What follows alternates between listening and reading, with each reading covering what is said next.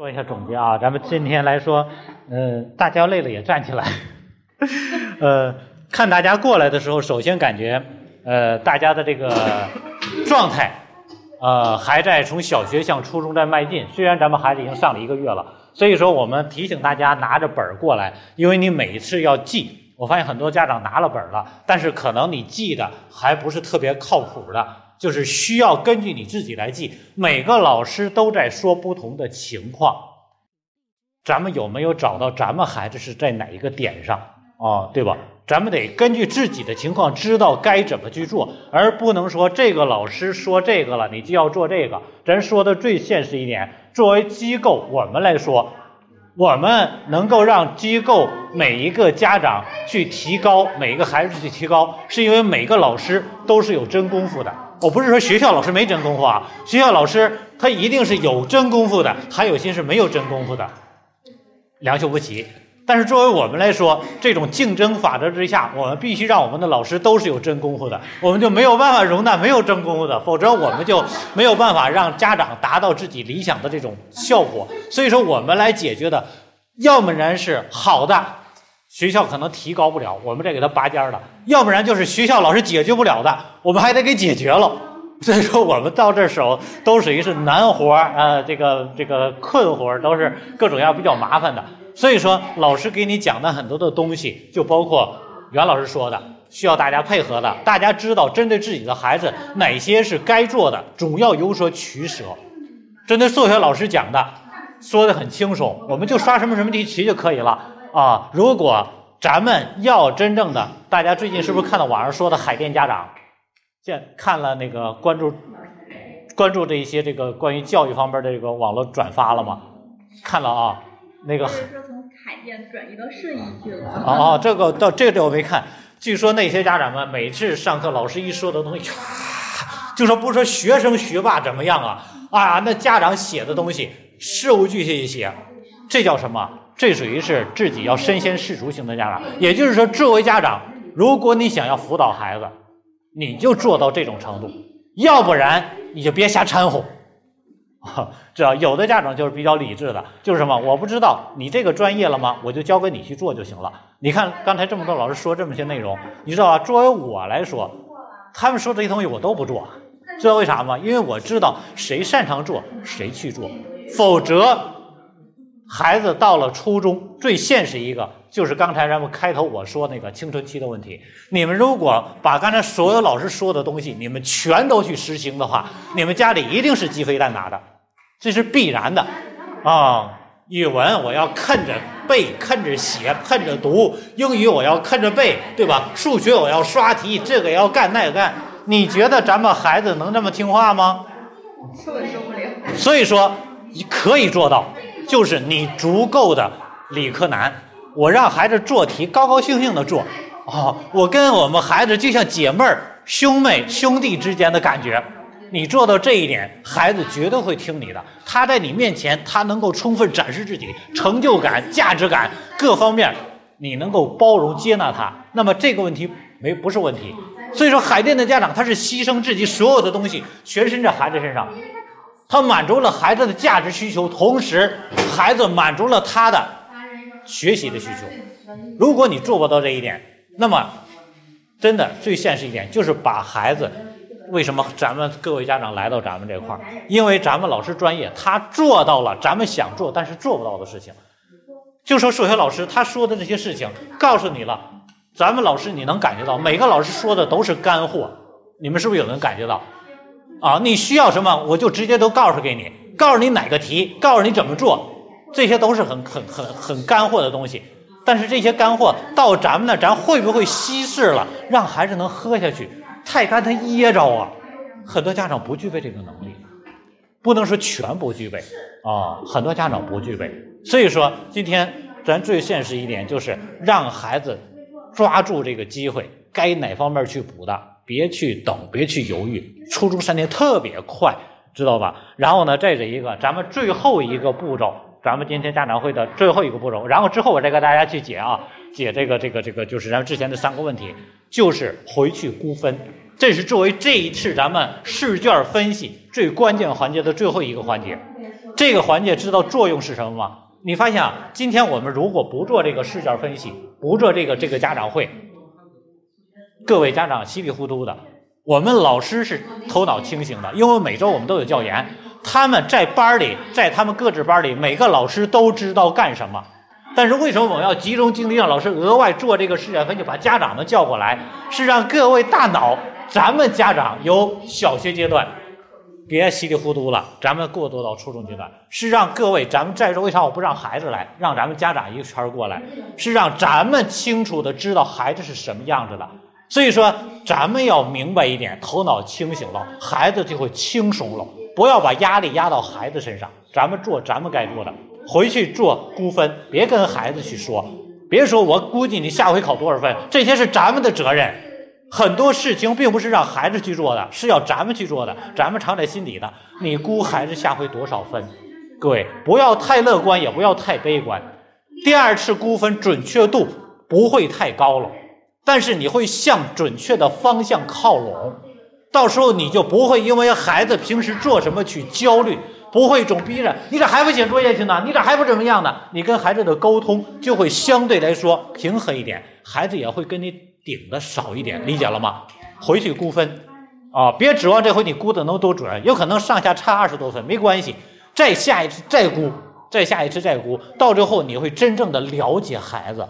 咱们对孩子真正的了解，你才能进入孩子的心里，你说的话才靠谱啊，你才能领着孩子走啊。咱们现在天天在说外行话，啊，你去做题吧，记车题吧。那天郑老师跟我说了。咱们家长面临很大的问题，他需要去调整，让我怎么跟他说？跟我说了三个问题，我说你这不就是一个问题吗？这一个问题总结下来，他说我是三个问题说的，你怎么变成一个了？总结下来就是家长对孩子的要求无极限。在座所有家长全是这样的，哎，你去你去你去背吧，你去背吧，背到什么程度？背到你背不了为止。你发现是不是这样的啊？你说那个啊，你去提高提高分啊？提高到什么程度？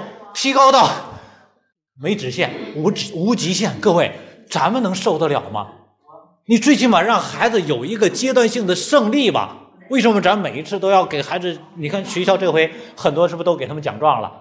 我们就说都考这样还给奖状，基本上全班都拿奖状了。为什么？还得萝卜大棒一起给。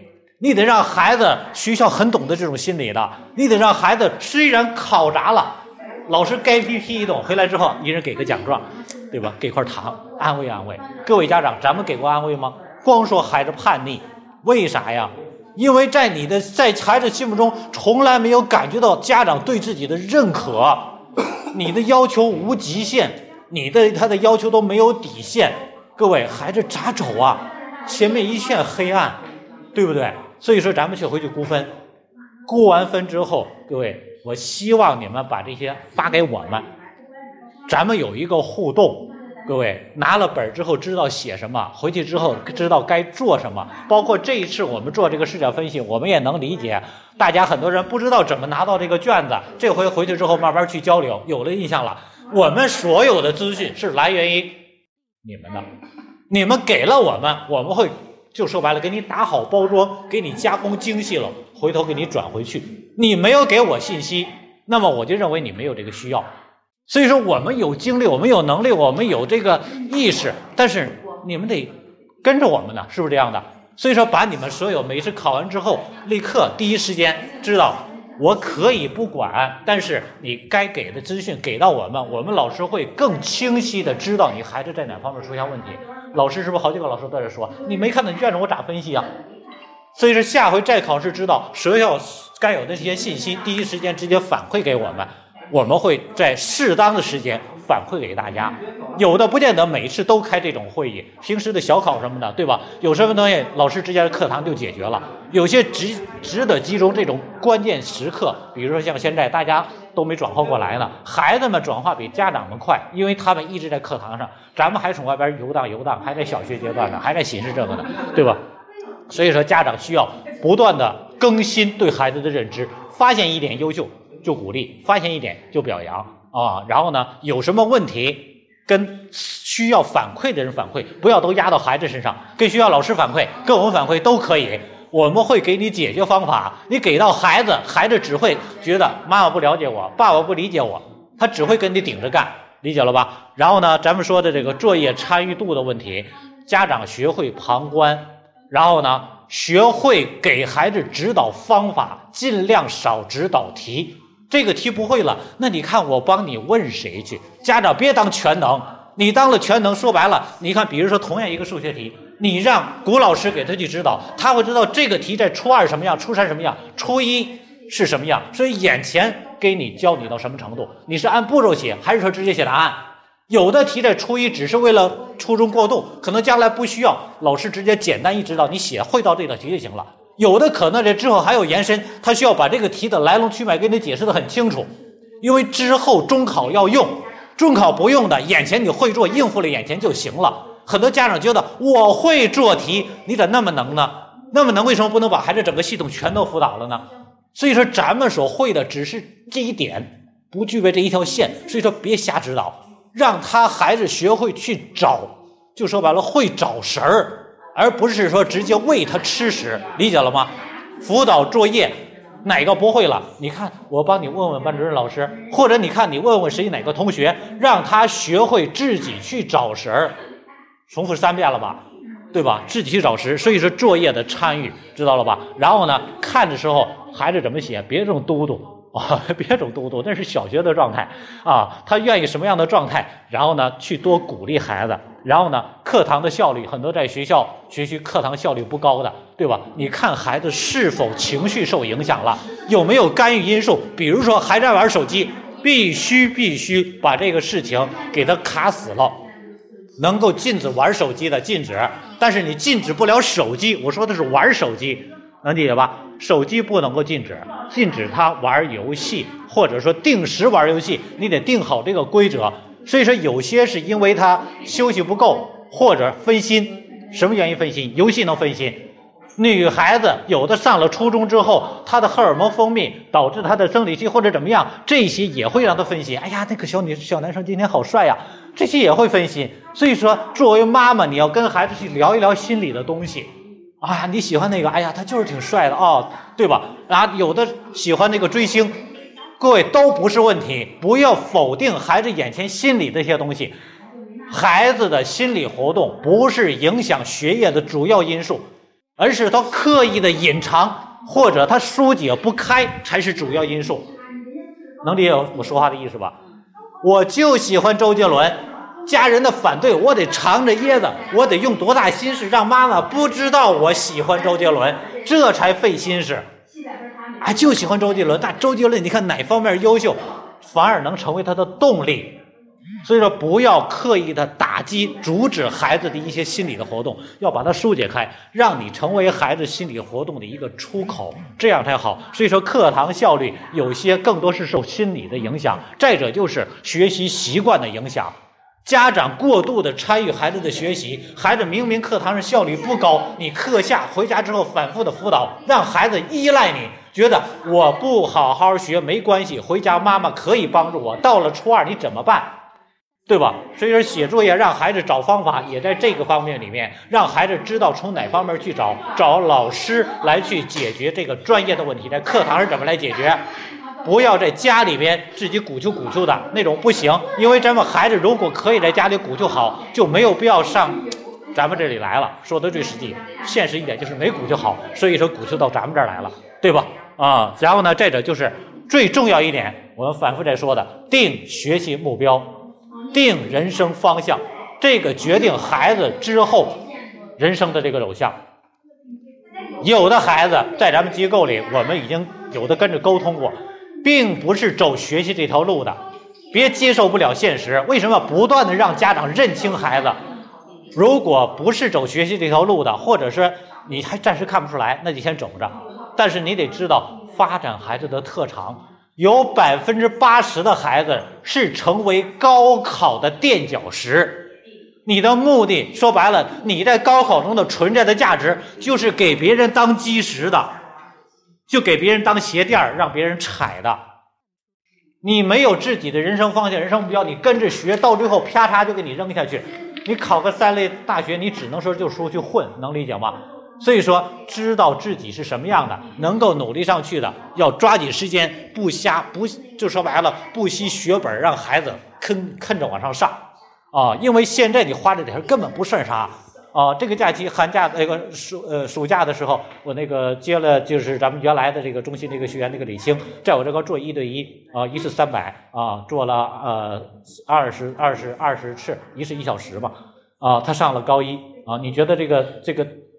其实真的是挺便宜的，你知道吧？因为他他上了高中，你要知道高中你要差几分，几万块钱就出去了。高中的话，一对一的话，全都是三百块钱一小时啊！你知道三百块钱，然后做了这个这么长时间的一对一，花了几千块钱，去了那儿，每星期没事还要跟我沟通一回，知道为什么吗？不是成绩的问题，成绩是最好解决的，知识最好解决的，心理接受不了，因为他的成绩比别人差，他觉得自己跟不上别人的，他觉得自己是另类。需要解决的最终是在心理的问题，所以说各位，咱们很多咱们眼前觉得的问题根本都不是问题，能理解吧？所以说现在只要花钱能解决的哪个方面的问题，该一对一的，你眼前只要一期两期就解决，你等到积累下来一期两期，只是让孩子跟住，你达不到你想要的那种状态喽。所以说能解决问题，千万不要遗留，马上去解决。初中的节奏是很快的。啊，为什么说初二天上地下？那是有原因的，不是一下天上地下的，都是能看得出来的。说的最现实一点，就咱们中心这些孩子，为啥有的孩子我们单独沟通说很多的话，有的那个跟家长就直接说，就包括咱们几个孩子都能感觉到，中间掉下掉过队的孩子都有感觉，有的孩子掉了队的能有机会跟上，有的孩子真的就没有机会跟上，因为我们从我们这孩子出去，就是中间断了的孩子，我们自己都说，这个孩子再来再回来都回来不了。没有机会，因为你跟的时候都没跟上队，你再回来的时候直接就落的很多，啊，所以说到了初中的时候一定要跟紧队伍，落下一步，那真的就就离开这个队伍了，就没有机会了。现在是很多这个假期的时候落下的，对吧？有的孩子回来之后想上的，那孩子不给学，你根本就没办法啊，所以。说了挺多了，那个我说家长那个虽然说状态没准备好，但是态度非常好。这超时了一个小时，大家还在听。呃，咱们就先说这些吧。然后因为咱们时间还长着呢，有什么问题随时沟通。然后呢，召集大家，大家都积极跟着来，好吧？都是为了孩子。嗯